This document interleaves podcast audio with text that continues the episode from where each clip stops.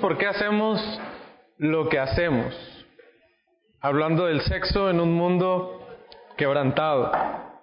Mateo capítulo 5, versículo 27 al versículo 30 dice así, Oíste que fue, eh, que fue dicho, no cometerás adulterio, pero yo os digo que cualquiera que mira a una mujer para codiciarla, ya adulteró con ella en su corazón. Por tanto, si tu ojo derecho te es ocasión de caer, sácalo y échalo de ti, pues mejor te es que se pierda uno de tus miembros y no que todo tu cuerpo sea echado al infierno. Y si tu mano derecha te es ocasión de caer, córtala y échala de ti, pues mejor te es, eh, te es que se pierda uno de tus miembros y no que todo tu cuerpo sea echado al, al infierno. Y, conocemos un poquito este pasaje, ¿no? Que, eh, eh, en el contexto en el cual se, se desenvuelve. Y, y vemos cómo, cómo Jesús cambia el modo de ver las cosas cómo la ley nos presentaba algo sumamente complicado y pensamos, ¿sabes qué? Esto es, esto es difícil, eh, eh, esto es difícil de cumplir. Y de hecho lo estudiábamos hace un momento en la primera eh, predicación. La ley solo nos ayuda a mostrarnos realmente el pecado lo que es el pecado, pero la ley en sí no nos dará la salvación. Y ahora viene Cristo y nos dice, ok, antes te decía la ley que no debes de, de adulterar, que no debes de tomar la mujer de tu prójimo. Bueno, Jesús te dice lo mismo, no cometerás adulterio, pero si tú miras a una mujer, tú ya has codiciado en tu corazón. Si tú estás mirando como no debes de mirar, si tú estás pensando como no debes de pensar, es como si tú ya hubieses cometido el mismo acto del adulterio. Y wow, esto es sumamente complicado. Pero Marcos 7:20 aún nos dice, hablando un poquito acerca de este tema también, Marcos 7:20 al 23 nos dice, pero decía, hablando Jesús, eh, que lo que del hombre sale, eso contamina al hombre, porque de dentro del corazón de los hombres salen los malos pensamientos, los adulterios, las fornicaciones, los homicidios, los hurtos, las avaricias, las maldades, el engaño, la lascivia, la envidia, la maledicencia, la soberbia, la insensatez. Todas estas maldades, ¿de dónde salen? de dentro del corazón, de dentro del hombre, todo eso que se lee muy feo y se escucha un poquito más feo, adivine, sale de su corazón. ¿Por qué hacemos lo que hacemos? ¿O por qué nos encontramos en la condición que nos encontramos en cuanto al sexo? ¿Sabe por qué? Por nuestro cochino corazón. Ese es el problema. Este es el gran problema. Todos estos problemas salen de dentro de nuestro corazón. ¿Y cuál es el engaño aquí? ¿Qué es lo que el mundo nos dice? Es que nuestra sociedad y el sexo y las personas están tan pervertidas dado a qué? No, mentira, el mundo nunca te va a decir eso. ¿Qué nos dice el mundo? La situación en la que yo me encuentro de hecho, nunca es el culpable la persona, sino es la otra persona. El mundo que me influencia, la tele, lo que yo puedo ver en la televisión, lo que yo puedo ver en el cine, las circunstancias incluso de dolor que yo he tenido que pasar, me han llevado a... Ok, esto es lo que la sociedad dice. ¿Qué es lo que nos dice Dios acerca de esto? Ah, ah no es las situaciones, no es lo que está fuera de ti, lo que está, lo que te rodea. Tu problema, tu mayor problema se encuentra en tu corazón. Ahí está el meollo del asunto. Ahí tenemos que llegar. Es que yo miro a la muchacha, pues es que mira la minifalda que trae. No, Tú no miras a la muchacha por la minifalda que trae o que deje de traer. Tú la miras por tu cochino corazón que quieres mirar a la muchacha. Y este es un ejemplo, y tú puedes poner un ejemplo sexual en tu vida real el día de hoy en eso. Y sabes, el problema no es lo que está allá afuera, el problema es tu corazón. El problema es nuestro, nuestro corazón. Vamos a ver el día de hoy ocho verdades que nos hablan acerca de nuestro corazón, lo que realmente debemos conocer acerca de nuestro corazón y cómo es, cómo es que nos dejamos enredar por nuestro corazón, creemos los engaños que hay en él. Número uno, es necesario saber eh, de qué habla la Biblia cuando se refiere al corazón. No estamos hablando solamente del órgano, ¿verdad? Eh, el que bombea, que bombea la sangre. Por definición, entonces, la Biblia presenta al corazón, fíjate esto, todo lo que engloba tu corazón, como el centro de nuestras emociones, motivaciones, voluntad, pensamientos y deseos.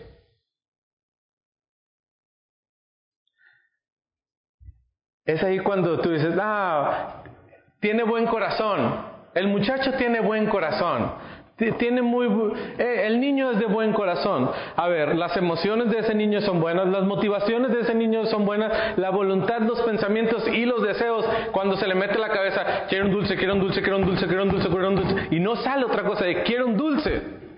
¿Por qué? Porque eh, eh, eso es lo que le controla su pensamiento, sus emociones y todo eso le motiva a dejar, no dejar de repetir esa palabra hasta que tú le, concedas algo.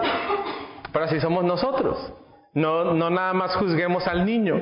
Entonces, ¿qué es el corazón? El corazón es el centro causal de tu individualidad. Tu corazón es la esencia de lo que tú eres. Te define como un individuo. Lo que tú estás haciendo, lo que tú dejas de hacer, lo que tú sigues, lo que a ti te motiva, todo eso es tu corazón. Es el centro causal de tu individualidad, de lo que tú eres. Por lo tanto, usted y yo actuamos en razón a qué? ¿Qué es lo que nos motiva? El corazón. Las personas hacen lo que hacen y las personas somos usted y yo, ¿eh? Las personas hacen lo que hacen debido a lo que hay en donde, en su corazón. Por lo tanto, si tú miras pornografía, eh, ah, es que, pues es que lo vi desde muy chiquito. O, o es que un tío me enseñó acerca de la pornografía. Ah, perfecto pero tú, lo defines por tu corazón. Tú decides amar eso. Tú quieres eh, satisfacer ese deseo sexual que se encuentra dentro de ti. Haces o pecas debido a lo que hay en tu corazón. Las situaciones no te llevan a hacer lo que haces. Las situaciones no te llevan a hacer lo que haces.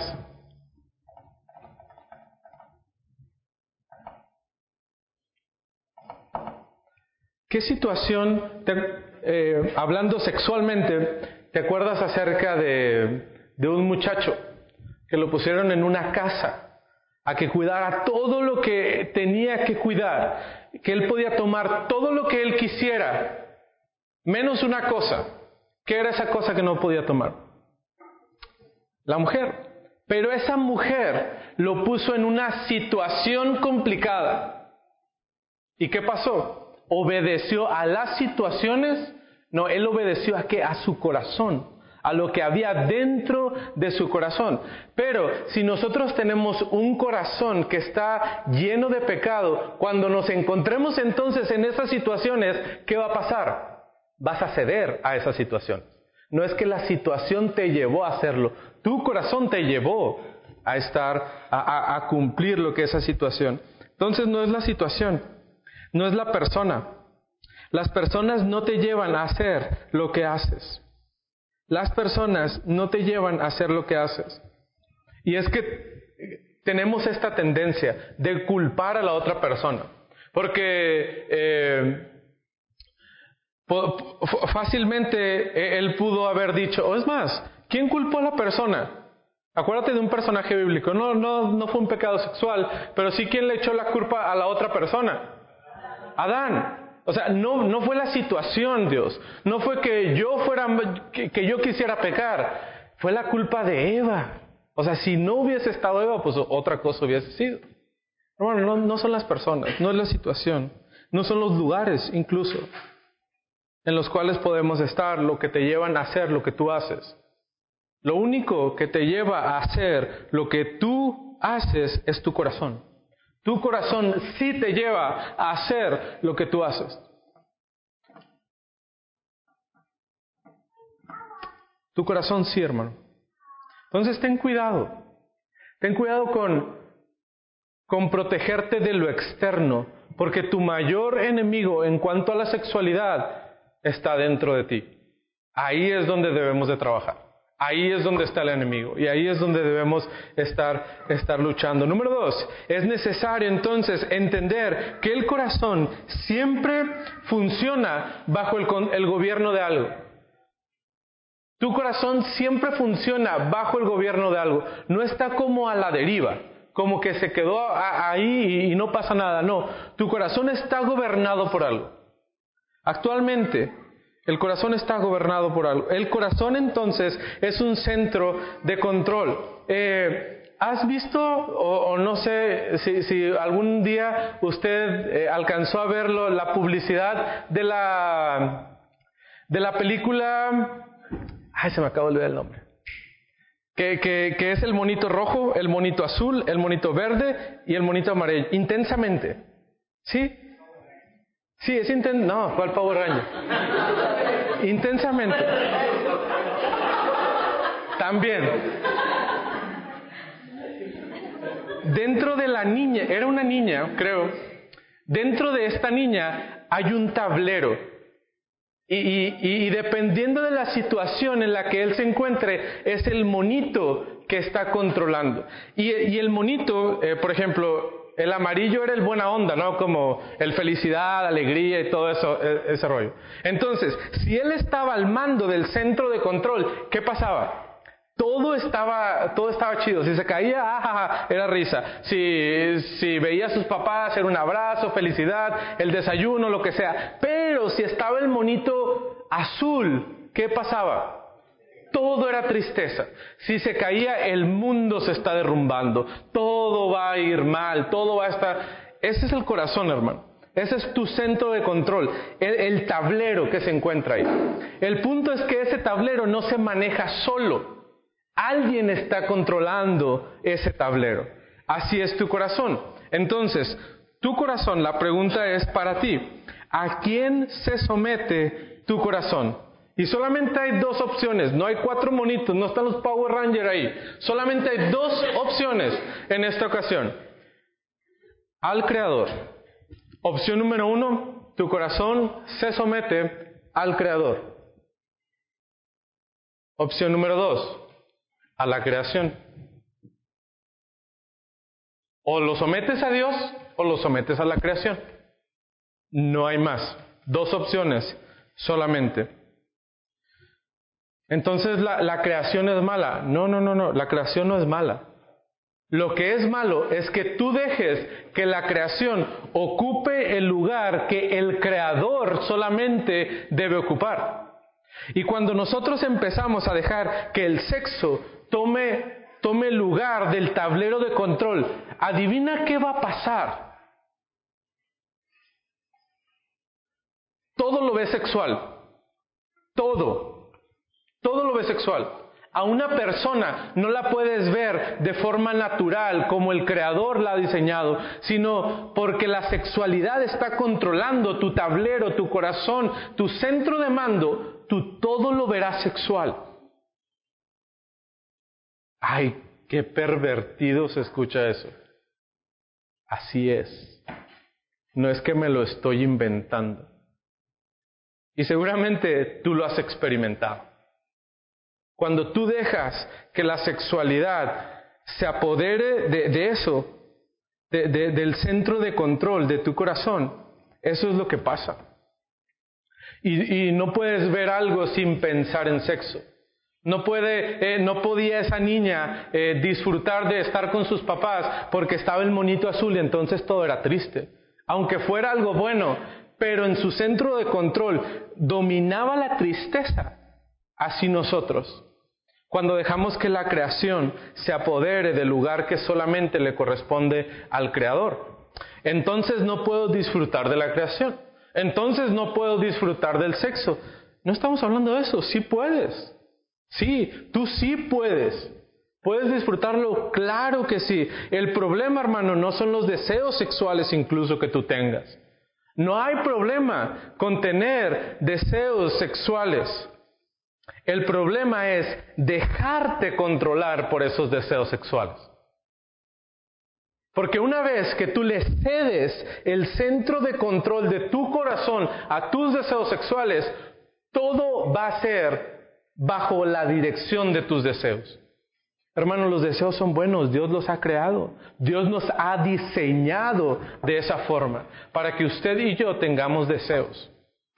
Y son buenos, solo deja que Dios controle esos deseos y no va a pasar nada. Porque Él está al mando, Él es el que lleva eh, e, esta situación.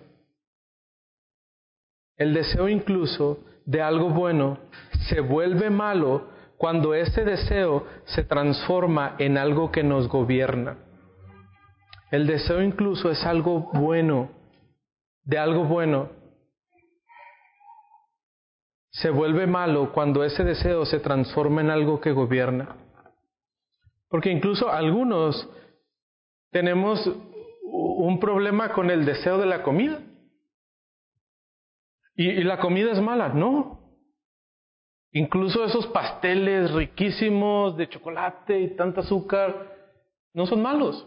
Cómete un pedacito nada más. El problema es que dejamos que ese deseo nos controle y nos comemos no un pedacito, nos comemos todo el pastel. Y ahí es cuando hay problemas. Cuando el deseo te está controlando. Y este es un ejemplo burdo y tonto. Pero cuando tú empiezas a tener deseos sexuales, hermano, no son cosas malas. Siempre y cuando tú lo hagas bajo el control de Dios, como Dios te está dirigiendo en tu sexualidad. Pero si no, si te dejas controlar por el deseo, será todo el pastel. Será todo el pastel sexual.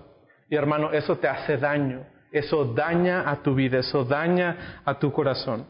Tercer verdad, hablando acerca del corazón, es necesario entender que lo que controla tu corazón dirigirá tu conducta. Porque es como la cadena de sucesión. Si, el que está sentado en la mesa de control es un deseo, la, la mesa de control solo emite señales, que eso se llevan a acciones que uno debe de, que uno son las que pone eh, en práctica. Entonces, tu conducta está inseparablemente conectada a los pensamientos y a los deseos de tu corazón. Tu conducta no la puedes separar de tus deseos. Es decir, yo puedo tener deseos malos y no pasa nada. Yo me los guardo aquí en lo oscurito. Yo no digo nada. Nadie se va a dar cuenta. Hermano, mentira, no te estés engañando a ti mismo. Porque esos deseos se van a transformar en acciones una y otra vez. Y tú lo sabes, no es necesario que yo te lo diga, porque lo has experimentado. Tu conducta está ligada, está amarrada a tus pensamientos y a los deseos de tu corazón. Incluso Jesús nos dijo, hablando acerca de esto, lo leímos hace, hace algún momento, si ya cometiste adulterio en tu corazón, ¿qué pasará? Si tú ya cometiste adulterio en tu corazón, no pasará demasiado tiempo antes de que cometas el acto con los miembros del cuerpo. Si tú ya adulteraste en tu corazón, no va a pasar mucho, no hay mucha distancia. Entonces ten cuidado, si todavía no estás en este punto, ten mucho cuidado acerca de esto. Porque una vez que ya lo has maquinado aquí en tu mente, es entonces cuando lo pones en acción. Hermano, un asesino no se levanta esa mañana y agarra una pistola y empieza a matar a la gente. Es algo que ha meditado, que ha pensado muchas veces. Y una vez que ya sus pensamientos están contaminados por el deseo de matar a alguien, lo va a llevar a cabo. ¿Por qué? Porque eso es lo que controla todo. Es lo mismo en el aspecto sexual. Si tú empiezas a codiciar, seas hombre, seas mujer, esto aplica para ambos. ¿eh? No es que el hombre es perverso y la mujer también. Aplica en ambas direcciones. Ten cuidado, hermano, porque esto es algo no que, que nosotros estamos tratando de enseñar, o incluso que el autor del, libro nos está diciendo, es algo que Jesús mismo nos ha dicho que puede suceder. Entonces, tu problema sexual se ve de esta manera. Tu locura orientada a ti mismo y adicta al placer que vive en tu interior. Eso eres tú. Ahora le sumas la perversidad que hay en el mundo, porque ya la conoces, el mugrero que hay allá afuera, da como resultado una sexualidad depravada. Una sexualidad depravada. Y probablemente eh, eh, en, el, el punto de la perversidad del mundo, o sea, nadie tiene dudas acerca de esto, ¿verdad? Entonces decimos, ay, sí, el mundo es un mugrero, allá afuera es un cochinero, sí, hermano, pero la locura orientada a ti mismo y fíjate esto, adicta al placer que vive en tu interior. Eres como, el drogadicto que has visto en la calle, desesperado, buscando la droga, buscando eso que le causa placer. Pues así somos nosotros tratando de satisfacer nuestros deseos interiores. Entonces, estamos desesperados buscando satisfacer ese deseo. Das un paso afuera y te encuentras un mugrero, pues ¿qué va a dar como resultado?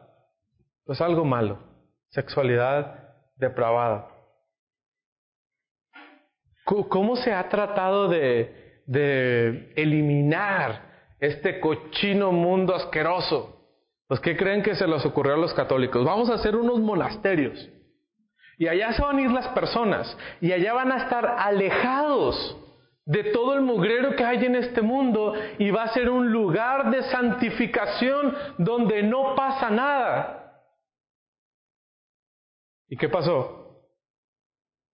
El problema es que se llevaron el mugrero, lo llevaban adentro. Y hermano, hemos escuchado historias horribles de pecados sexuales dentro de, monasterios, lugares donde solo hay hombres o solo hay mujeres y, y la depravación que, que, hay en el mundo la podían encontrar ahí adentro también. Porque el problema no solamente es lo que está allá afuera, debemos de, de atacar en dos direcciones, hacia afuera y hacia adentro, hacia lo que hay dentro de nosotros. Número cuatro, es necesario entender que en este lado de la eternidad, tu corazón es susceptible. En este lado de la eternidad, tu corazón es susceptible. Y es que existimos muchos, muchos, yo las puedo todas. A mí no me vengan a contar que esto es peligroso. Y decimos, a mí nunca me va a pasar. Y el que dijo, nunca me va a pasar, ya le pasó. Porque tu corazón es susceptible, tu corazón puede cambiar. Ninguno de nosotros, entonces, ninguno de nosotros tiene el corazón puro. Ninguno de nosotros. Búscale y no lo vas a encontrar. Es más, tu corazón es puro. No, ninguno, hermano. Nadie, nadie de nosotros. Pero, siempre hay un pero. Gracias a Dios que hay un pero. Pero por la gracia de la cruz, el poder del pecado ha sido quebrantado. Gracias a la obra de Jesucristo en la cruz, que nos comparte de su gracia, el pecado ha sido quebrantado. Pero, pero, no significa que estamos libres de pecados. Si el poder ha sido quebrantado, pero no estás libre de pecado.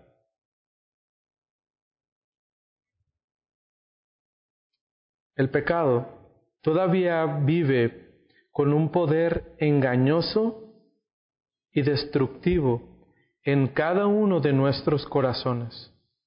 Aunque su control esté siendo cada vez más erradicado por la gracia santificadora de Dios hermano, me gustaría que prestaras atención a la primera parte.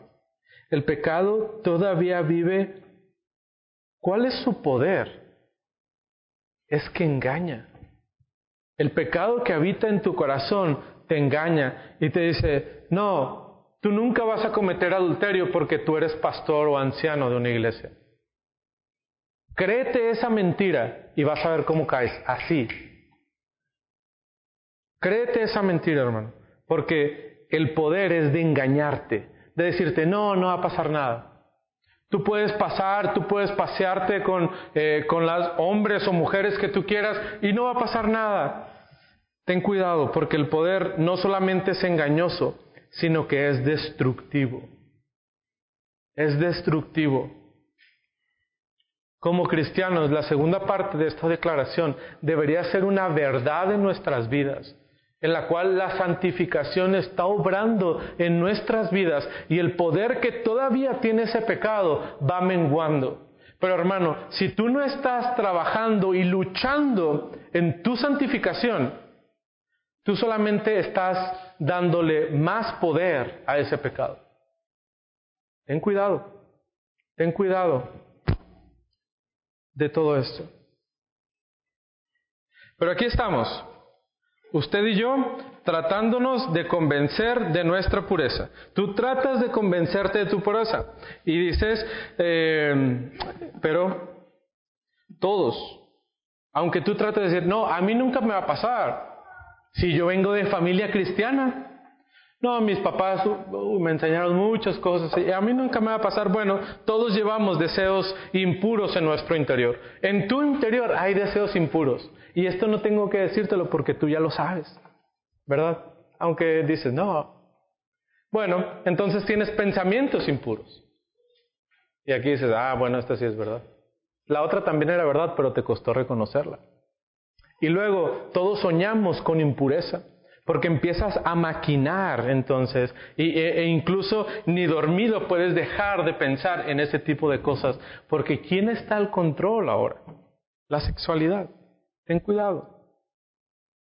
Todos anhelamos cosas que no deberíamos anhelar. Hermano, tú miras lo que no debes de mirar. Incluso consideras lo que no debes de considerar, porque ya lo estás considerando.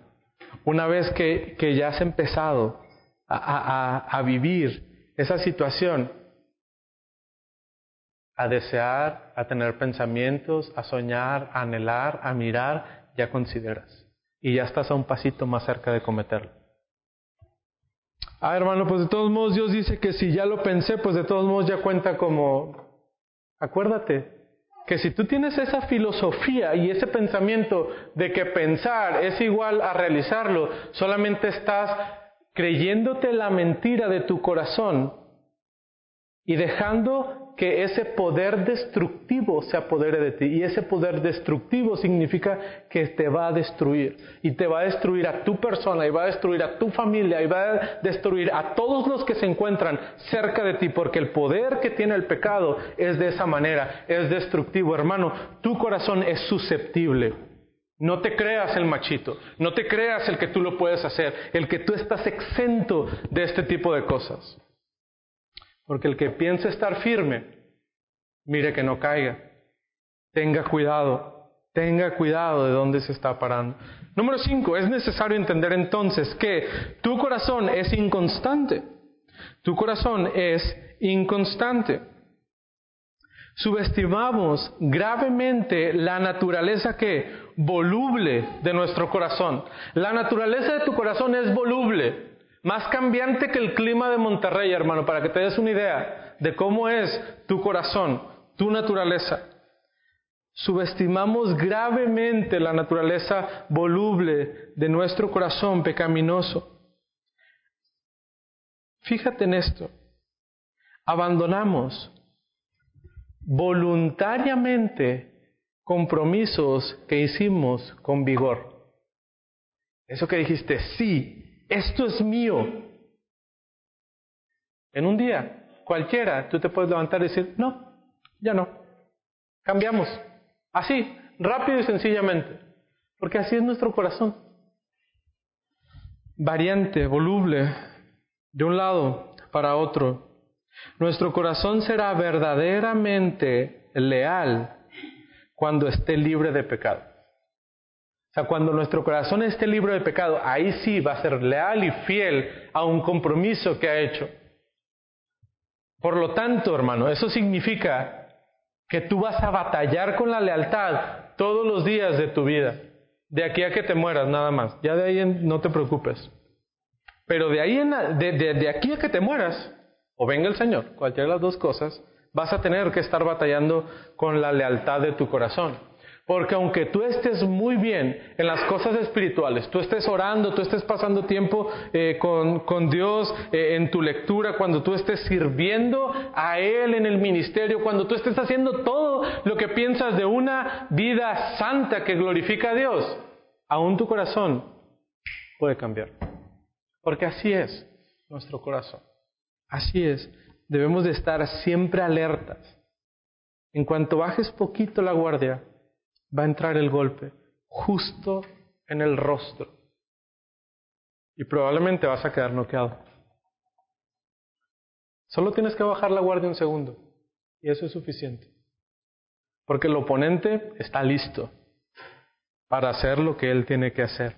Es necesario aceptar que de este lado de la eternidad tu corazón es engañoso te engaña a todo momento. Pensamos que todos los demás se pueden engañar a ellos mismos, pero nosotros somos genuinos y puros de verdad.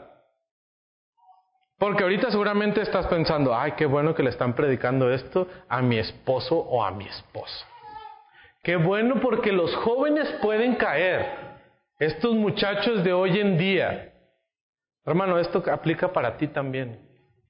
Esto aplica para cada uno de nosotros, no importando eh, nuestra edad, no importando nuestro género, no importando lo que estemos haciendo, hermano. Esto es una verdad para nosotros, nuestro corazón nos puede engañar. Este es el problema, que estamos ciegos a nuestra ceguera.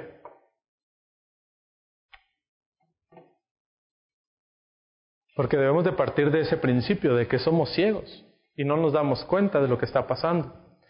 Pero aún así nos engañamos y decimos, no, es que yo no soy ciego, el ciego es el que está sentado aquí a mi lado. No, ese es el problema. Que tú piensas que tú eres bueno, que tú eres santo, que tu corazón es bueno y que tu corazón nunca te va a engañar. Y ahí viene el problema.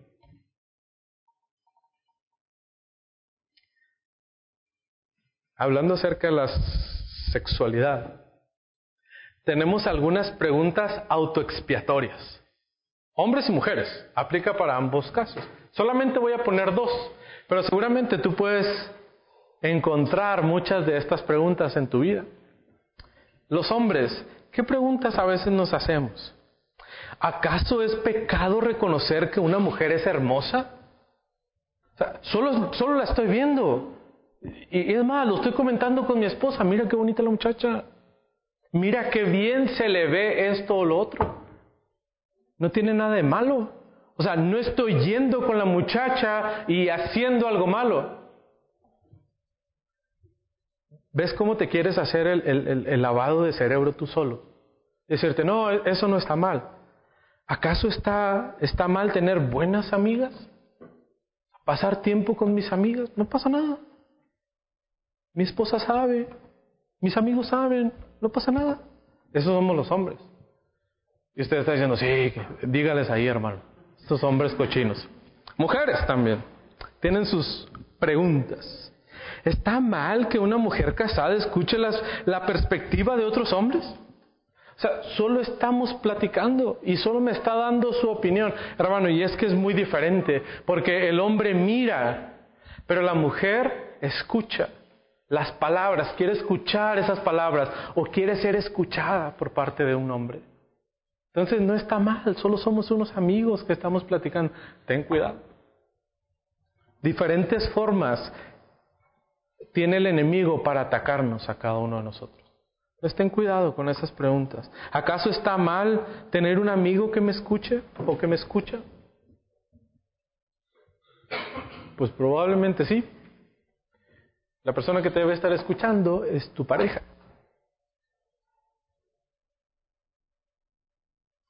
Como el corazón es engañoso, solemos estar en peligro sexual mucho antes de que nuestros ojos lo vean y nuestro corazón lo admita. Porque nos dejamos enredar fácilmente por una palabra, por una conversación, por un jueguito, por somos bien amigos, no pasa nada. Eh, sí pasa. Te estás dejando seducir solamente por el enemigo. Número siete, es necesario aceptar que el cuerpo se desviará hacia donde el corazón ya haya ido. Y partimos prácticamente de este, de este principio.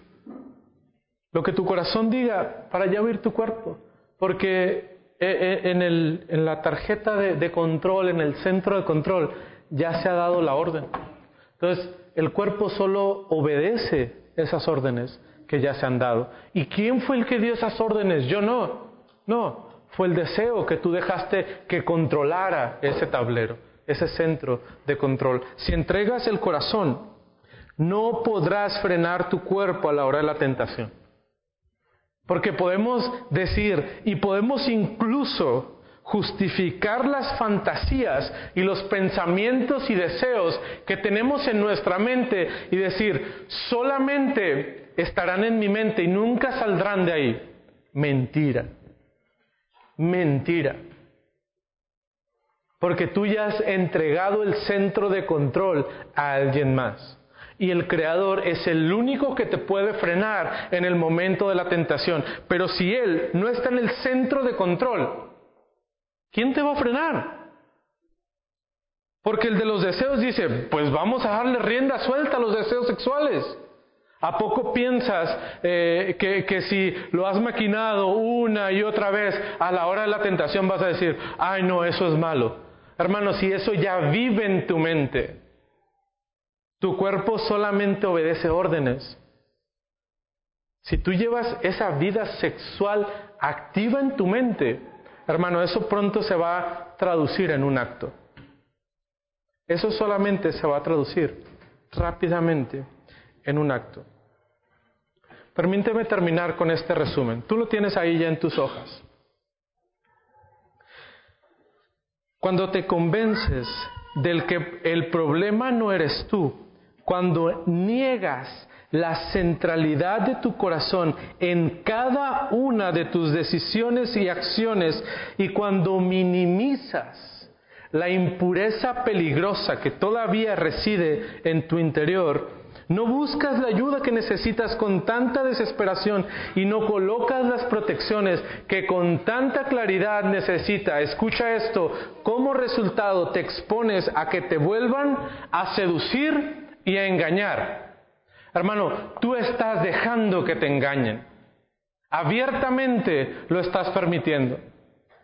Cuando no reconoces que todavía hay maldad en tu corazón, que todavía hay impureza peligrosa, cuando no buscas esa ayuda que desesperadamente deberías estar buscando, porque no, qué pena que escuchen que tengo deseos sexuales impuros, qué pena que alguien sepa que soy adicto a la pornografía, qué pena que todos se enteren que tuve relaciones sexuales con quien no debería tener relaciones sexuales. Hermano, por tu pena tú estás permitiendo que el enemigo te destruye a ti. Deja esos pretextos tontos. Deja de estar expuesto y de dejar que alguien más tome tu corazón, lo vuelva a seducir y lo engañe y lo haga pedazos. No permitas eso nuevamente.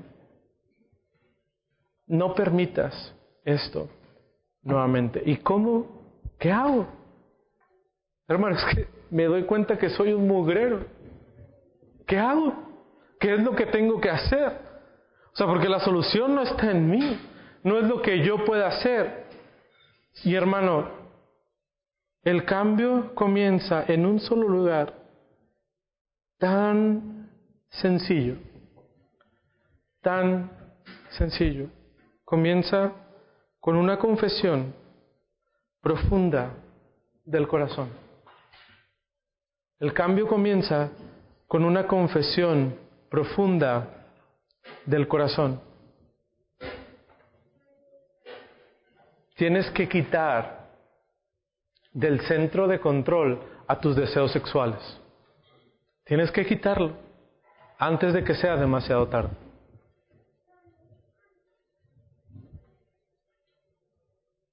Si tú no sabes cómo tener una oración de confesión profunda del corazón, te voy a dejar de tarea. Por favor, que no pase de el miércoles y lee el Salmo 51. Lee el Salmo 51. Y una vez que hayas leído el Salmo 51, ora el Salmo 51. ¿Sabes cuál es el Salmo 51, verdad? Es la oración de quién? La oración de David, cuando había cometido qué? Pecado. ¿Pecado de qué tipo? Sexual. Hermano, tienes la respuesta en tus manos. Por favor, por favor, hermano, busca ayuda. Empieza con una confesión profunda del corazón, pidiéndole y diciéndole a Dios que te ayude a realmente glorificarle con tu vida y que Él pueda tomar, el Creador pueda tomar el control de ese, de ese centro que nos, que nos dirige, que es nuestro corazón. Oremos, Padre, gracias porque aún nos das una oportunidad, porque tú sigues obrando en nuestra vida.